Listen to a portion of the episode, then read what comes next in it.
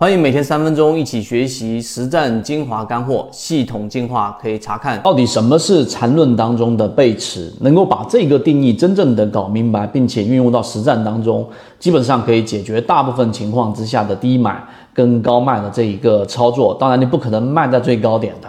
那我们三分钟给大家说这个话题。首先，第一个，什么是缠论当中的背驰？那背驰又可以把它叫这个背离。它实际上所表现出来的是股价跟 MACD 或者是其他所有跟呃量能相关的、跟动能相关的信号的一种背驰的现象。一个举一个简单的例子啊，我们之前在专栏当中给大家讲过，当一个标的它在快速的上行过程当中形成 A、B、C 三段，大家可以想象一下。那么这 A、B、C 三段当中呢，A 是属于进入段，C 是属于离开段。那这个 B 呢，实际上是缠论当中所定义的中枢。那中枢这个定义，我们在这里面不赘述了。所以你要想找到背驰的位置，就要做两个的一个比较，一个就是 C 跟 A 的一个长度的比较，另外一个就是量能的比较。长度非常好理解，就是当这个 C 段远远的低于我们所说的 A 段。那这个 A 段的长度跟 C 段长度怎么定义呢？在缠论当中已经有非常明确的定义了。无论你是线段还是笔，举个例子，你如果是用笔来做这一种评价的话，那么笔的顶分型就是一笔的结束，笔的这一个底分型就是一笔的开始。这个定义是非常非常清晰的，于是你就可以得出，当 C 小于 A 的时候，这个时候股价在不断的这种上行的动能，或者即使在股价的表现上已经表现出弱势，这个是很容易肉眼识别看到的背驰。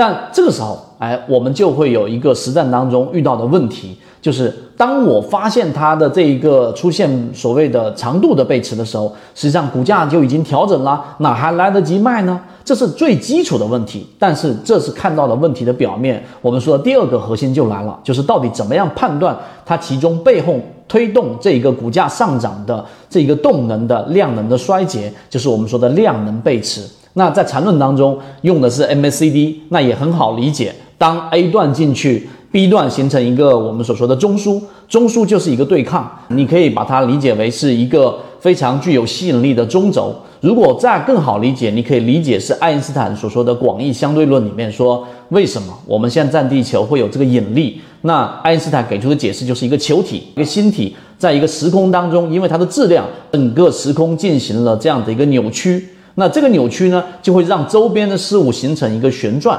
高中或者大学当中，大家不知道做不做过这个实验？一块非常平稳的布，如果你放的是一个非常小的球体，质量非常小，那么最后呢，它周边的这个球体你再丢，它是随便乱转的。但如果你放的是一个质量非常大的球体，它把这个布的这个这个平面已经压缩到了非常低的这一种曲面，那么最后球就会围绕它旋转。我说这个定义是让大家理解到底什么是中枢，所以中枢抵抗的或对抗的时间周期越长。那么代表它吸引力越大。回到刚才我们说的这个话题，形成中枢的 B 段之后，C 段再离开。那这个时候，当 C 段值不断上涨的过程当中，你在 MACD 上发现它的量能，就 MACD 的红色柱体面积是远远的低于前面的 A 段的，因为 A 段也是上涨，C 段是也是上涨。A 是进入段，C 是离开段。你发现离开段的这一个我们所说的量能 MACD 的柱体已经发生了刚才我们所说的明显的背驰。实际上，你有没有离场机会？当然有。当它形成到一半的位置的时候，你就已经发现柱体的面积乘以二是小于前面 A 段的，一背驰。第二个走势中完美，在次级别上，你已经发现了这个标的。举个例子，在六十分钟、三十分钟已经发生了背驰，但日线级别并没有。那这个时候其实也是一个卖点。这个是缠论当中背驰的定义，在实战当中落地的一个非常重要的核心。